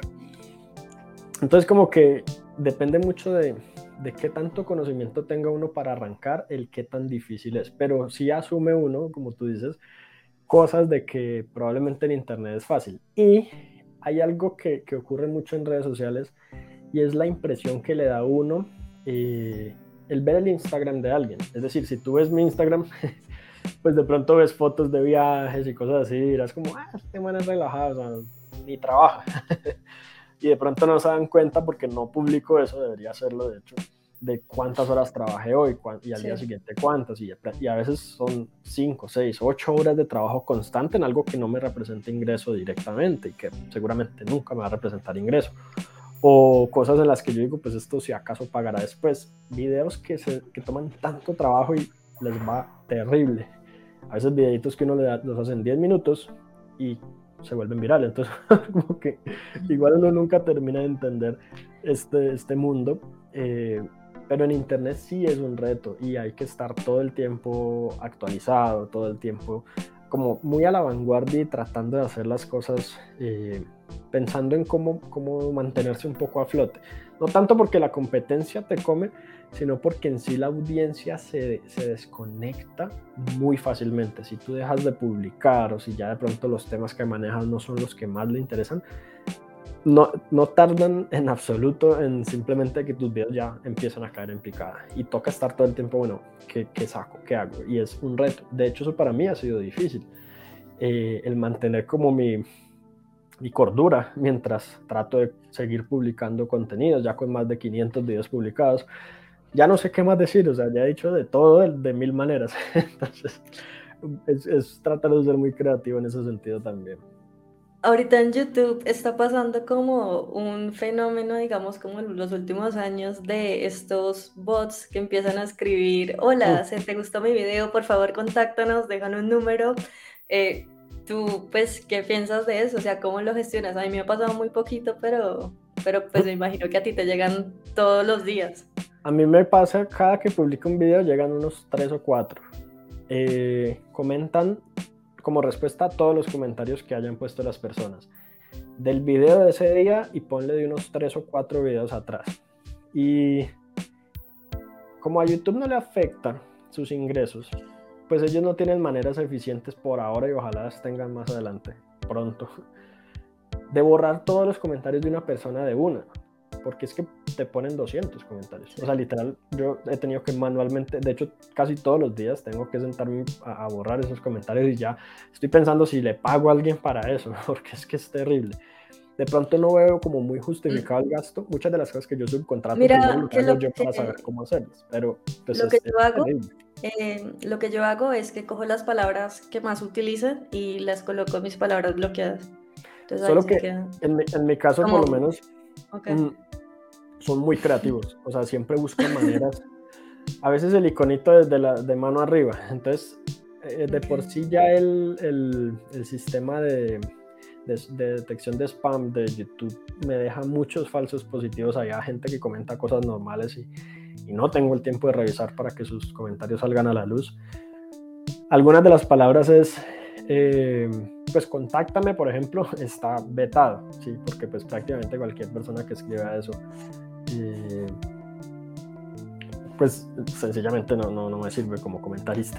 Pero, pero lo que hacen mucho para tratar de burlar el sistema, incluso las palabras y eso, es que cambian una letra. Entonces, por ejemplo, pueden cambiar una I por una L y ya no aplica, ya no, la, ya no detecta el sistema. Siento que lo que más fácil sería es, primero, identificar que haya 200 comentarios en menos de una hora de una persona. O sea, eso automáticamente debería generar una alerta roja en YouTube, no sé por qué no lo hace. Segundo, que permitan borrar todos al tiempo, que yo diga, todo lo que esta persona ha comentado en mi canal, muere. Borrar con un clic, porque borrar manualmente es terrible. Y ya, me, ya una vez me escribió una persona y me dice, oye Juan, eh, ¿cómo te parece que, que, PayPal no me está permitiendo enviarte los mil dólares? ¿Los mil dólares de qué diablos? Sí, eh, para la inversión que me dijiste con criptomonedas, eh, me, me llama mucho la atención que me garantices en 14 días duplicar la inversión. ¿Qué? ¿Y, de dónde te? O sea, ¿cómo así? ¿Quién te dijo eso? Yo, yo nunca he prometido esas cosas y siempre digo lo contrario, que eso no es posible. Tú me lo dijiste en un comentario en YouTube. Entonces, claro, uno va y mira y le dan un WhatsApp a la persona y, y, tiene la misma foto. Ahora en Instagram me han creado cantidad de cuentas duplicadas eh, con a veces 15 mil seguidores de repente, lo cual de Instagram también debería ser raro, pero no, no lo borran. Eh, y lo que hacen es contactarlos. Hola, te voy a asesorar con tu inversión en criptomonedas para que dupliques tu inversión en poco tiempo. ¿Y qué hay un comentario. Luego, lo que pasa es que hablan mal de uno y, ah, ese man me estafó. No, no. Sebas, acá hay un comentario un poquito relacionado a eso y nos lo deja Claudia. Eh, ¿Tú qué piensas de una empresa? Ya, ya, ya, sé qué piensas, pero ¿qué piensas de una empresa que puede dar el 300% de rentabilidad al año o pues que corra de ahí? Bueno, si es garantizado, baila. O sea, cero confiable. Porque es que nadie te puede garantizar 300% de rentabilidad eh, eh, sostenible en el tiempo. De hecho, los grandes inversionistas, como hablemos de Warren Buffett, pues uno de los hombres más ricos del mundo con inversiones. Él aproximadamente tiene una rentabilidad promedio anual del 21%. 21 y es uno de los hombres más ricos del mundo. Si uno tuviera la posibilidad de rentar al 300%, te juro que yo vendo mi casa, pongo ese dinero en esa inversión y en 10 o 15 años soy uno de los hombres más ricos del mundo también, garantizado. Entonces, o es mentira o es una estafa, o por qué no están creando ellos a los siguientes hombres más ricos del mundo hoy en día. La otra alternativa es que alguien te diga, mira, si inviertes con nosotros puedes ganar 300% o puedes perder tu dinero. Ya tú verás, como la lotería, por ejemplo. Sí, podrías ganar el premio gordo o podrías perder tu plata. Ya si tú sabes cuáles son los riesgos y te los comunican claramente, pues la decisión es de cada persona invertir o no conociendo. El problema es cuando te garantizan una rentabilidad. Y de hecho yo hice un video sobre esquemas Ponzi y otro tipo de estafas parecidas, en donde todo el mundo comentó los que están a favor de Omega Pro y otras cosas, para mencionar nombres. Go, Arbit y... Evangelistas. sí, que te dicen lo que pasa es que tú eres un dinosaurio y piensas a la manera antigua, eres muy anticuado y lo, y lo que prefieres es invertir en CDTs al 4% y darle tu plata a los bancos. Eh, ese es un tema ya que estamos en la eh, nueva economía. Sí, a mí por ejemplo me parece tanto cosas como Mega Pro o estas plataformas raras o pues startups como Tri o cualquiera que todas se comparan con un CDT, o sea, ¿cuál es la, la, necesidad de todo el mundo compararse con un CDT? Obviamente es como compararse con la fea del salón, uno siempre va a quedar bien, ¿no? O sea, el CDT es como lo más polémico que hay y todo es como, es que rentamos más que un CDT, es que, o sea, ya dejen al CDT quieto, o sea, pobrecito. Sobre todo entendiendo que, que, si uno necesita, por ejemplo, el dinero en cierta cantidad de meses y no puede arriesgar a perder un solo centavo, pues invertirlo no tiene sentido y el CDT puede ser una buena opción. Siempre el producto correcto para la necesidad correcta. Claro. Pero una cosa tipo Mega Pro, la gente dice es que lleva cinco años funcionando y, y todavía están pagando. Eso no es estafa. Pues la estafa de Bernie Madoff con su esquema Ponzi más grande de la historia, 65 mil millones de dólares robados, desaparecidos duró casi 30 años. 30 años en la que a los nuevos inversionistas su rentabilidad se les pagaba con la, con la rentabilidad, con la inversión de otros inversionistas. Entonces, tú metes plata ahora y, y, tu rentabilidad, tu supuesta rentabilidad del mes siguiente sale de los nuevos inversionistas que haya en ese mes siguiente. Y la de ellos sale el mes siguiente y la de los otros sale el mes siguiente. Entonces, llega un punto en el que matemáticamente es imposible, todos colapsan y pues probablemente sea ahora o en un mes o en un año o en cinco años o hasta en diez años, pero eventualmente alguien va a perder. Y todos los que ganaron, porque si ganan, ganaron a costa de que ellos perdieran. Siempre me dicen como, y así no es la vida en realidad, que unos ganan porque otros pierden y aquí es donde yo te digo la importancia de la filosofía. Yo pienso que no tiene por qué ser así y que de hecho hay formas de hacer negocios en las que yo gano y la otra persona también gana. Claro que sí, pues o sea, es que es muy, muy raro y como te digo, estas personas son evangelistas, pero mal. Mm. Eh, acá Vanessa nos deja una pregunta y es que independientemente si uno, pues si uno ya invierte como en vehículos de inversión como más seguros, regulados, demás, y que no sean estafas como estas, ¿es posible alcanzar la libertad financiera para ti con un empleo tradicional? Posible, sí, pero, pero digamos que es difícil si los ingresos son bajos. Empleo tradicional puede ser empleo tradicional de ingresos bajos o puede ser empleo tradicional de ingresos altos. Un ingreso en congresista, por ejemplo. sí, es súper mega tradicional, pero, pero con muy buena plata. Entonces, eh, hay una cosa que se llama FIRE, que es F-I-R-E, eh, Financial Independent eh, Retire, Early. Y ese Libertad financiera, pensionate temprano. Exacto, ese movimiento lo que busca es justamente lo de retirarse temprano. Es decir, que, no tengamos que esperar a los 65 años para decir ya puedo vivir sin trabajar, sino que sea a los 40, a los 45, a los 35 o a los 30 si fuera posible. ¿Cómo se logra? Porque no es que la plata me va a caer del techo y yo me voy a quedar acostado haciendo nada. Se logra ahorrando e invirtiendo, eh, o pues invirtiendo los ahorros. Y lo que normalmente se hace es cuando tú buscas eso en Google, eh, es te vuelves lo más frugal posible y ahorras la mayor cantidad. O sea, no, no el 10% de tus ingresos, no el 15, no el 20, estamos hablando del 50%, si fuera posible el 60% de lo que ganas, ahorrarlo e invertirlo a largo plazo para con eso, pues obviamente poder en algún momento decir, ya puedo sacar. Entonces lo que tú haces es como reunir una suma de dinero en inversión, tal que si tú luego le sacas como con la regla del 4.25, un 4% cada año, mm, la rentabilidad igual la mantiene sin que se reduzca, que no es que ya en algún momento te diga, listo, me empiezo a gastar esta plata hasta que acabe, no, porque pues puede que te acabe antes de que te mueras, pero, pero sí que, que llegue un punto en el que tenga sentido utilizarla, más o menos como funcionan los fondos de pensión privados que utilizan esa misma ecuación.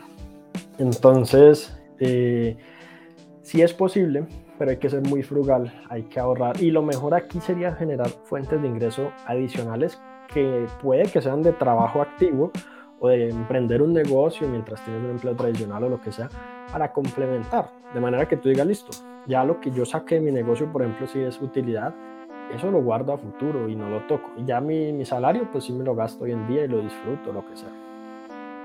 Sebas, otra cosita que acá acabas de mencionar de empezar como un emprendimiento, eh, ahorita que estábamos hablando de todos estos emprendimientos digitales, la mayoría de ingresos, o sea, yo diría que más del 90% que uno recibe acá son en dólares. Em, acá hay una pregunta que nos deja Diego y es, em, con esto de que el dólar está bajando actualmente, ¿cómo crees que influye eso a la hora de querer invertir, de querer emprender, verdad? ¿Por qué está bajando el dólar? Eh, la verdad no soy un experto en el, tema que yo te diga, no, lo que pasa es que las decisiones de Estados Unidos, no, no tengo ni idea.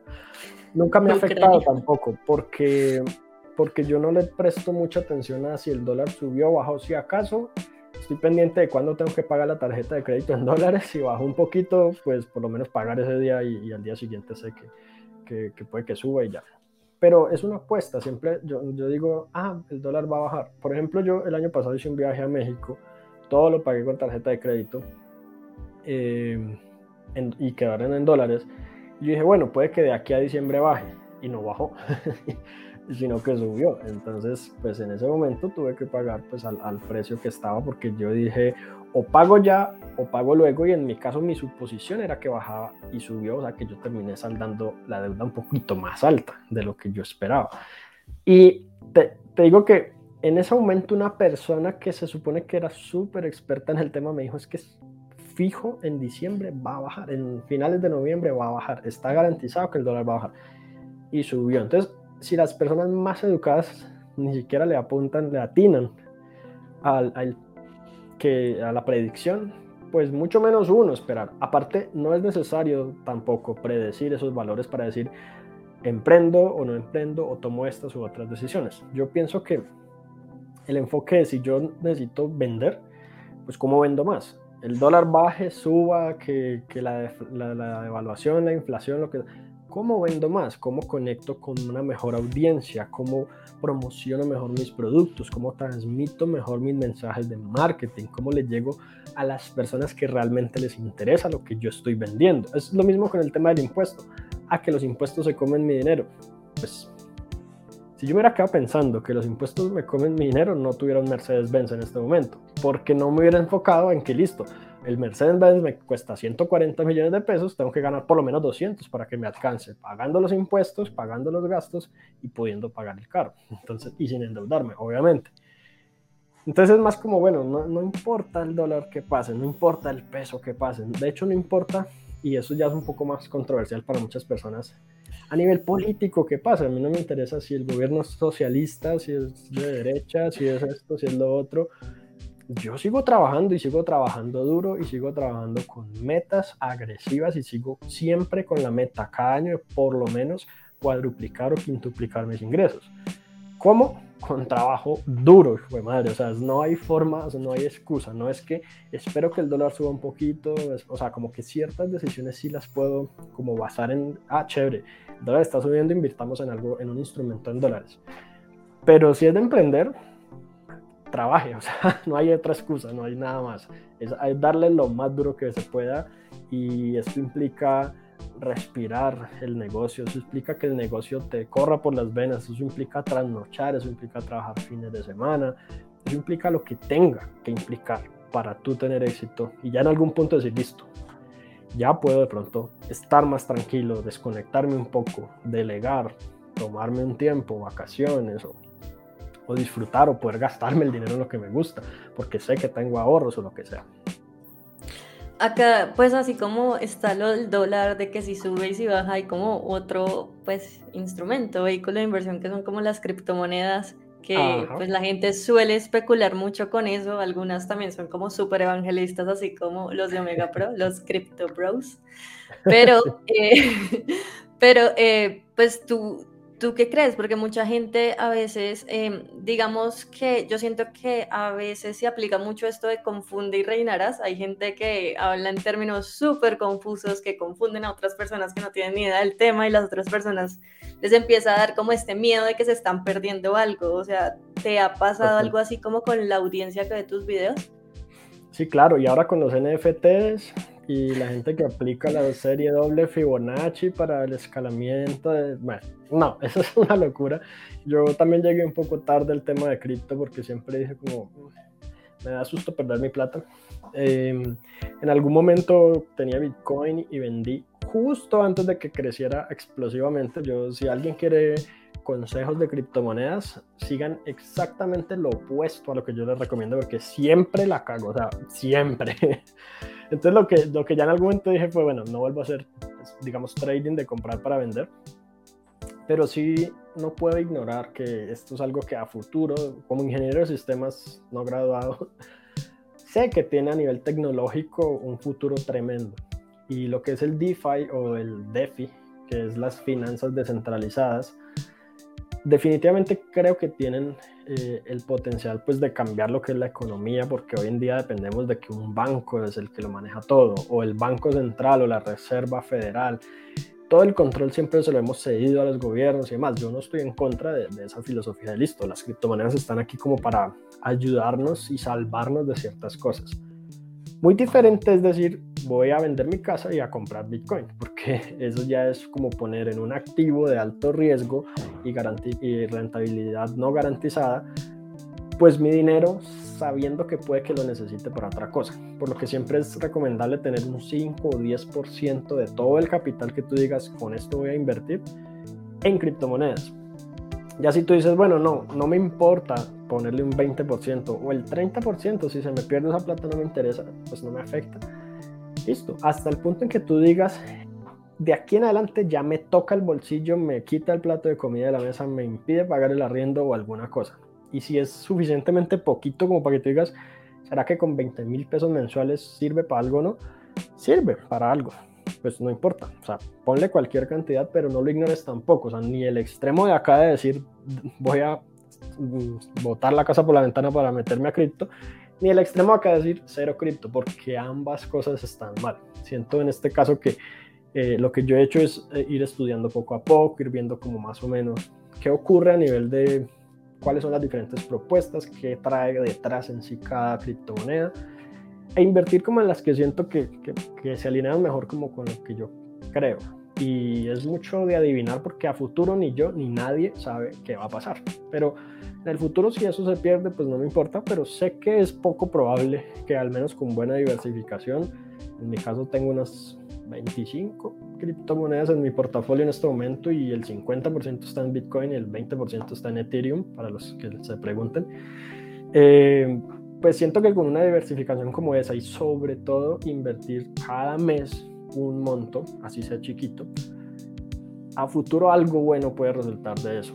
Ya que yo diga, no, con eso me voy a hacer rico, no creo. Más fácil es como que en el futuro puede que haya una burbuja y reviente y baje y lo que sea, pero se, se, va a estabilizar porque si se vuelve moneda corriente con la que podamos comprar un yogur en la esquina, pues ya vamos a tener una, un comportamiento económico más estable. Y, por lo tanto, pues, pues, rentabilidad más estable.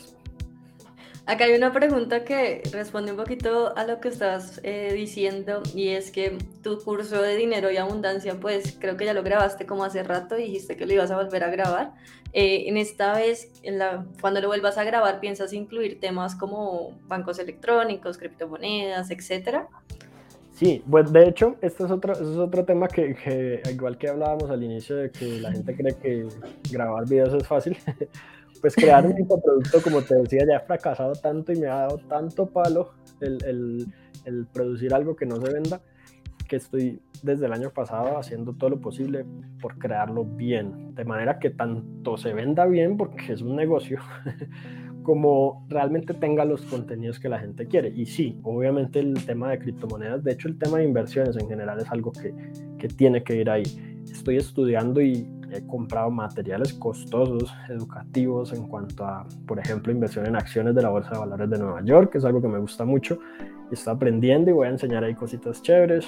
Y ya lo que ahorita estoy por hacer es algo que recomiendo mucho, de hecho, y sirve un montón. Es como una especie de investigación de mercado que consiste en unas rondas de encuestas, tanto a gente que no ha comprado como a los clientes que ya tengo, en este momento son como 6.000 o algo así clientes del entrenamiento. Eh, y quiero saber qué les gustó, qué no les gustó, qué sienten que falta, qué, qué no debió estar, qué cosas pues igual tienen valor hoy en día, pronto profundizar. Eh, eso como para, la idea es la máxima satisfacción de que queden felices, porque igual todos pueden decir, ay, no, no me gustó, devuélveme la plata y yo, incluso si yo no se la devuelvo, se la piden a Hotmart y listo, Hotmart se las devuelve. Pero mi intención es que queden contentos y que yo no reciba dinero de alguien que diga, ah, ese curso no me sirvió para nada. Entonces ahí viene la investigación y, y, como todo el análisis de yo decir, bueno, exactamente qué es lo que la gente quiere. Y siento que hay como tres etapas más o menos. Una es la de aprender todo lo que tiene que ver con productos financieros, o sea, una tasa de interés, escoger un crédito hipotecario, un crédito de vehículo, cuando, cuando me están tumbando los bancos, o sea, directamente, porque a veces pasa. La otra etapa es el manejo de los ingresos que yo ya tengo, los gastos, presupuestos, ahorros y toda esta parte de, bueno, a mí se me va la plata y no tengo ni idea en qué. Y es importante tener herramientas para eso. Y hay muchas y no todas les sirve a todo el mundo. Así que es bueno como probar la, la que te sirva a ti. Y las inversiones, que en últimas son inversiones tradicionales, inversiones no, tradicionales, las acciones en dólares, en pesos, en lo que sea. Y las tres cosas. Lo que pasa es que para un solo curso va a quedar gigantesco, así que puede que, que lo dividan varios paquetes o no sé. Ahí estoy por mirar también esa parte. Eh, acá hay, pues tú sabes que cuando uno invierte normalmente hay rumores que si los NTF son una estafa, que si los criptomonedas son una burbuja, que si hay una burbuja inmobiliaria, además, ¿tú cómo le recomendarías a una persona que pues está empezando en el mundo de las finanzas y se encuentra con todos estos comentarios que empiece a invertir? Pues yo pienso que uno no debería invertir una cantidad que le duela perder en algo que realmente no entienda. O sea, si tú dices eso de, los NFTs todavía no sé bien cómo es, qué es, no sé si es estafa o no, pues no le vas a poner 10 millones de pesos si es toda la plata que tenés. O sea, porque ahí o te va muy bien o te quedas en la quiebra, sencillo. Eh, es estudiar mucho el instrumento en el cual vas a invertir o compensar el no conocerlo lo suficiente con que sea un monto de pronto más razonable y siempre eh, algo de alto riesgo o de alta ignorancia, por así decirlo, en mi caso aplica para muchas cosas, eh, invertir poquito.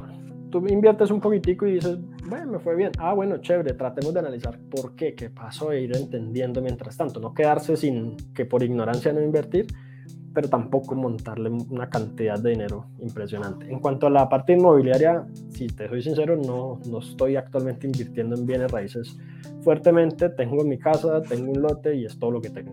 Entonces, no te podría decir, no, claro, de las 14 casas que yo he comprado, he visto que estos sectores están, no sé, no tengo ni idea. Y yo si compro eh, propiedades, mi filosofía de compra de propiedad de raíz es comprar para tener toda la vida, o sea, no comprar para vender. Mi negocio es comprar, alquilar, ya, toda la vida, de que aquí hasta que yo me muera, la misma casita que yo compré, si acaso remodelada dos o tres veces, me va a dar toda la plata que me pueda dar. Entonces, que hay una burbuja, que cayeron los precios, que subieron, no me importa, me sigue generando. De hecho, los precios de arrendamiento nunca bajan. Cuando analizamos las gráficas, los precios de las casas suben y bajan, pero los de arrendamiento no bajan. Sebas, y ya para terminar, porque pues sí, estamos hablando como pulse. Em, una vez creo que contaste en alguno de estos videos y creo que me contaste a mí también cuando estábamos en este evento acá en Bogotá que querías lanzar una aplicación, más que todo creo que era para que las personas tuvieran el presupuesto. Eh, ¿Cómo va ese tema? Bueno, pues eh, primero que todo, estoy completamente comprometido a que sea un hecho porque la, la quiero tener. Eh, he probado tantas aplicaciones que ninguna me deja como realmente contento. Y también con lo que he aprendido, con la forma en que yo más o menos manejo mis finanzas, también mucho contacto que he tenido con, con las personas que me siguen ahora último, porque he tenido como la, la fortuna de poder hablar con ellos de tú a tú, de cómo manejan ellos sus finanzas he entendido realmente cuál es como la, un poco la necesidad. Eso es difícil y creo que muchas de estas aplicaciones están hechas como, bueno, diseñemos algo bonito, ingresos, gastos, no sé qué, balance y como que no, o sea, esa es la misma vaina que siempre hemos visto y a la hora de utilizarlo como que no me es realmente útil. Eh, pero también pienso que la prioridad es la segunda versión de, de mi curso que está un poquito viejita, ahí me ven gordo, sin barba y como de 10 años de edad. eh, muy jovencitico, entonces la gente se, da como un choque ahí de, uff, esto que es, el contenido está desactualizado y realmente no, porque es algo que no pasa de moda, pero, pero bueno, por lo menos falta complementar con cosas de hoy en día. Entonces eso es la prioridad y a lo que le estoy trabajando ahorita y quiero al menos en la primera mitad del año dejarlo listo. De manera que si ya tengo eso listo, en la segunda mitad del año le dedico a lo otro. Y de hecho, pues no ha sido ni siquiera falta de presupuesto porque ya tengo el presupuesto para la aplicación. Estoy es por hacer como una convocatoria, analizar diferentes opciones de desarrolladores y tener sobre todo lo que más me importa en este caso es, como yo soy programador, que la aplicación esté montada en mis servidores, que yo tenga el acceso completo eh, a lo que es el código fuente, la base de datos y tenga el control de en algún momento hacer una actualización yo mismo si quiero. Eso es importantísimo para mí. Entonces encontrar un programador que esté dispuesto y compatible como con esa filosofía también es un reto. Eh, es posible incluso que si la cosa va bien tenga alguna especie de contratación de programador interno para muchas otras cosas que quiero desarrollar porque tengo muchas ideas. Entonces, si todo sale bien, la lanzo este año, espero poder alcanzar. Eh, si no, para el año que viene. Por lo que no quisiera decir me comprometo. Con lo que sí me comprometo es con la segunda versión de Dinero y Abundancia y con cualquier otro material complementario que venga. Básicamente como que estás diciendo que se vienen cositas, pero todavía no dices cuáles.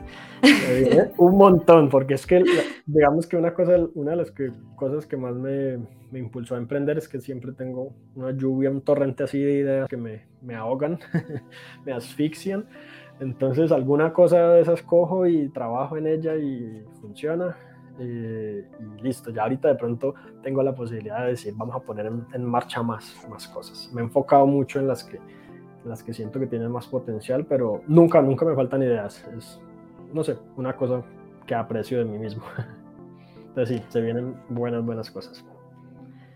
Eh, bueno, y pues acá como terminando con unas preguntas sobre vehículos de inversión y demás, eh, acá David pregunta, si quieres contestar, obviamente, ¿cuál es el vehículo de inversión en el que has invertido que te ha generado mayor rentabilidad?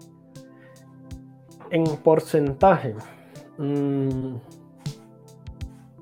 en porcentaje independiente de monto, Ethereum, que es criptomoneda. Compré Ethereum el año pasado, creo que en, no, me acuerdo, pero hace unos meses. Y tengo un 250, 240% de rentabilidad en menos de 8 meses. O sea que efectivo anuales son los 300% que, que promete Megapro. Pero pues invertí una cantidad pequeñita. invertí una cantidad pequeñita, no sé, como 500 dólares o algo así, no, no fue mucho. Mm, eso, pero pues fue de pura suerte porque yo dije, pues hay que comprar Ethereum porque sí, y ya. Mm, de rentabilidad de largo plazo, estable y que realmente me haya funcionado muy bien, eh, definitivamente ha sido invertir en el SP 500, que es un fondo indexado que reúne a las 500 compañías más valoradas de la Bolsa de Valores de Nueva York. Es una cosa re larga de decir, pero, pero pues básicamente es un fondo indexado. Eso lo, lo estoy haciendo a través de, en mi caso, de pensiones voluntarias en, en Porvenir, fondo privado, eh, en donde cada mes aporto una cantidad, como un millón de pesos o algo así. Y la rentabilidad efectiva anual en ya tres años ha sido del 16-17% entonces me parece pues, bastante buena. Lo que pasa es que yo mismo entro y escojo mis fondos y digo, voy a invertir en esto, pero siempre acciones internacionales y sobre todo en dólares, o sea, que tenga en divisa de dólar, no, no en pesos, porque pues además el dólar cuando sube o se devalúa el peso, pues tiene un beneficio adicional. Acá tengo una pregunta y es que antes estábamos hablando como del emprendimiento y todo esto, pues ahora de las inversiones. Eh, tú, por ejemplo, cuando una persona está emprendiendo, pero también quiere invertir, ¿cómo, ¿cómo le recomendarías cómo distribuir su dinero? Pues, o sea, o arriesgarse a emprender o dividir la plata en la mitad emprender, invertir o qué hacer. Pues yo siento que primero viene una fase de, de validación en la que uno dice, ¿será que esto sí va a servir para algo, este emprendimiento? Y hay un punto en el que no se sabe. Eh, ahí pienso yo que uno no debería estar invirtiendo en otras cosas, como distrayendo un poco la mente de lo que es el negocio y el dinero, porque pues es en donde pones tu mente, pones tu dinero. Hasta el punto en que tú digas, ya, ya sé que es rentable, ya hice la prueba de mercado, ya sé que lo único que necesito es, no sé, crear más contenido, necesito crear, vender más producto, necesito recaudar un capital o lo que sea ahí es más fácil organizarse y decir, bueno, si mi meta es vender tanta cantidad al mes y en este momento lo estoy consiguiendo de esta manera y necesito trabajar esta cantidad de horas o hacer esto, esto, lo otro, ¿qué pasa si yo en vez de ponerle este dinero al negocio invierto acá? Ah, no, me afecta, listo, entonces vamos a invertir. Eh, en mi caso, por ejemplo, yo lo que hice fue que todo el dinero que tenía, tanto personal como lo que el negocio me iba generando, todo se lo reinvertí al negocio, todo, al 100%. Yo los primeros seis años nunca, prácticamente nunca me gasté un centavo para mí. Ya digamos seis años después fue que yo dije, listo, compremos el primer carro. Compré mi primer carro, fue como el primer gasto que yo dije, pues esto no me justifica para el negocio. Antes de pronto una cámara, listo, es para grabar videos o algo así.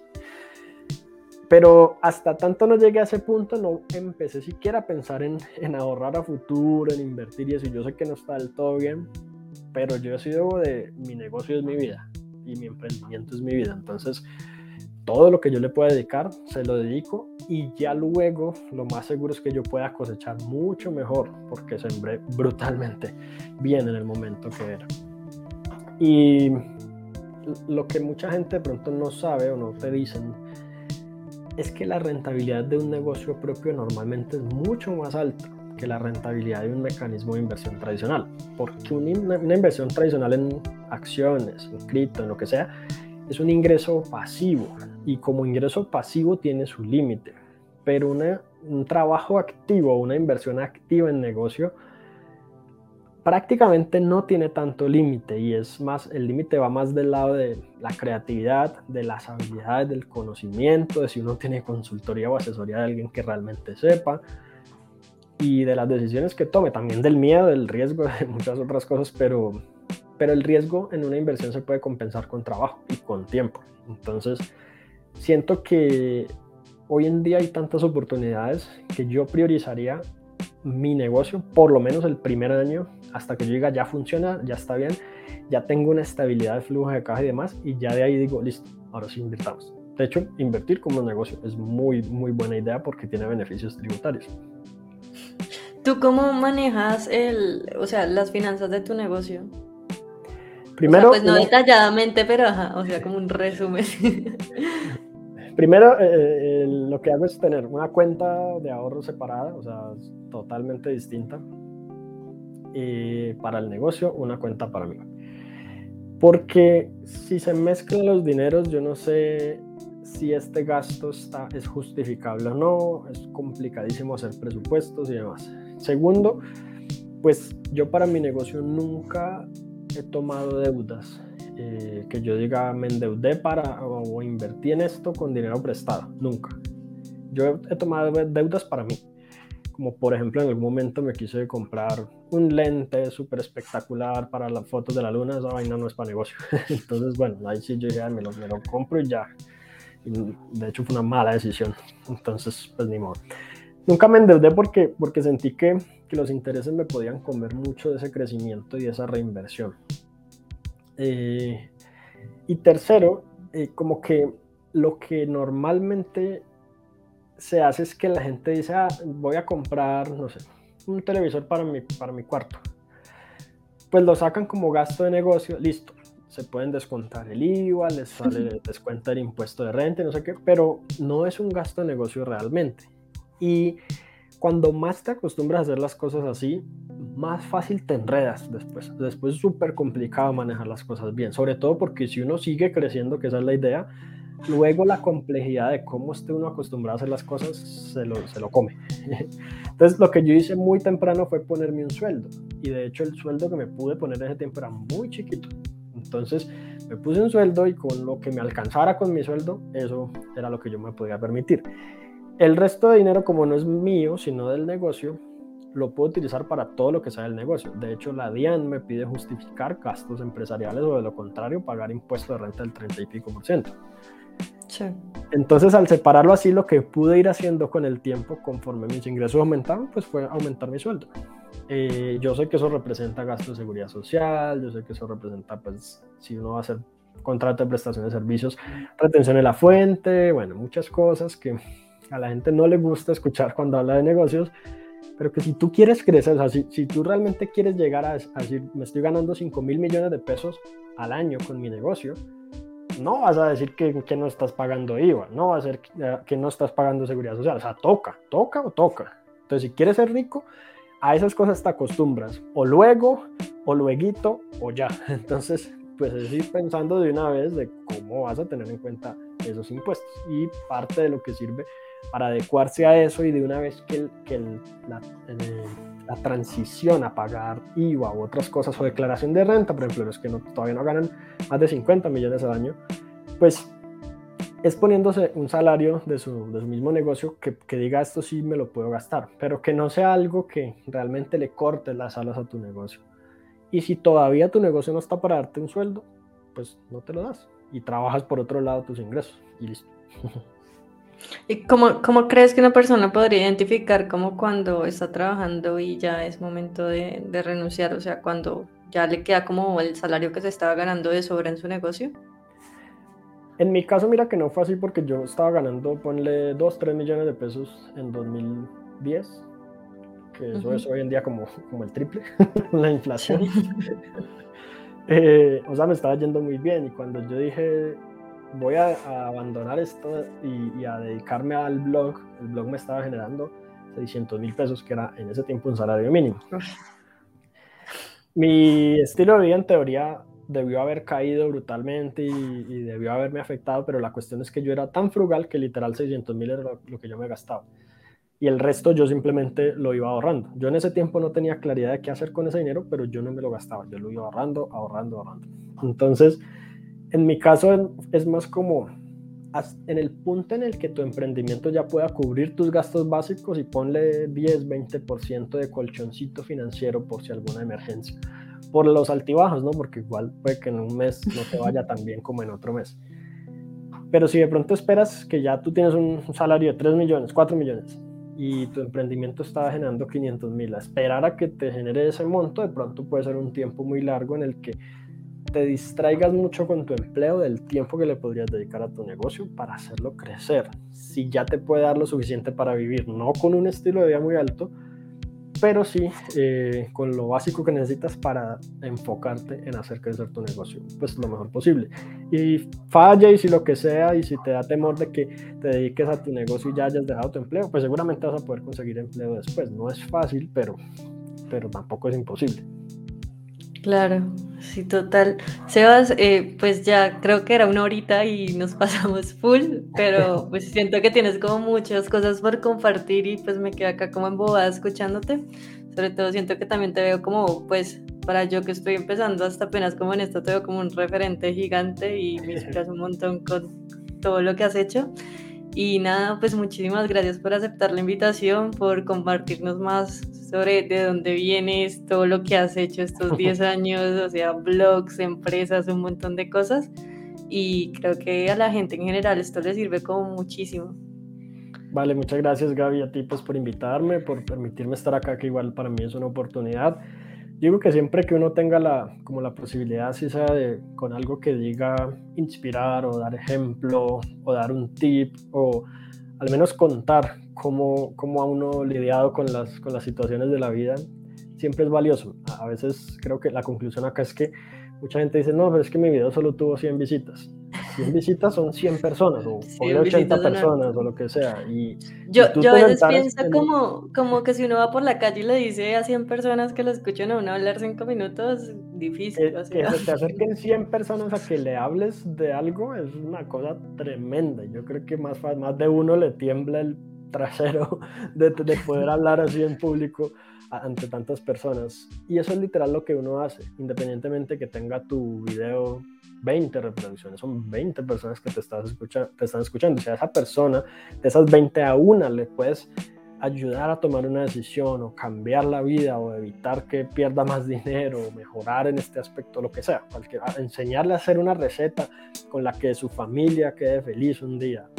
Cualquier cosa, yo digo que eso ya vale la pena tremendo. Y eso es lo que en principio a mí me impulsa como a continuar y decir, bueno, eh, incluso los intentos fallidos de lanzar productos, de hacer videos que casi la gente no ve y todo, a veces uno dice, ah, este video apenas tuvo 10.000 reproducciones, le fue terrible. Cuando hace 5 años el video tenía máximo 1.000 y, y uno de 10.000 era viral. Entonces, es mucho aprender a apreciar lo que uno va logrando, sus resultados, ir en armonía con eso, seguir persistiendo con todo y, agradecerle a la vida que tenemos estas oportunidades porque realmente hace 300 años la vida era muy diferente y hoy en día la persona pobre promedio vive mejor que los reyes de hace unos 500 años, lo cual es tremendo y hay que agradecer muchísimo y aprovechar estas oportunidades que tenemos hoy en día. No, muchísimas gracias Sebas por venir y pues ahí te estaremos viendo y siguiendo cuando subas la aplicación, el curso nuevo y todo lo demás que tienes preparado. En serio, muchísimas Claro que sí, eh, eso va, a ser un, eso va a ser una bulla y un bombo increíble porque... De hecho, de hecho, mira que acá muchos chicos te dejaron que, que donde te dejaban la hoja de vida y todo eso que quieren trabajar contigo. Sí, eh, en el momento en que ya esté con eso, eh, seguramente voy a poner un enlacecito en historias, en en mi página, en donde sea. Eso es, fijo que lo voy a publicar para que todo el mundo lo vea porque pues eso es lo que me interesa. Claro, súper Sebas, gracias. Y eh, no, pues gracias a todos por asistir, en serio, muy, muy chévere. Este fue como el primer episodio, el primer experimento que hicimos en este canal y la verdad, pues súper agradecida con la compañía de ustedes, con su participación. Eh, el jueves vamos a realizar otro en vivo, esta vez pues va a ser como un espacio totalmente distinto, entonces si nos quieren acompañar, también va a ser el jueves a las 7 de la noche. Y el próximo lunes tendremos otro invitado que muy pronto se los estaré anunciando por Instagram, así que asegúrense de seguirnos por ahí. Y nada chicos, muchísimas gracias, eh, que tengan bonita noche y que descansen todos. Chao.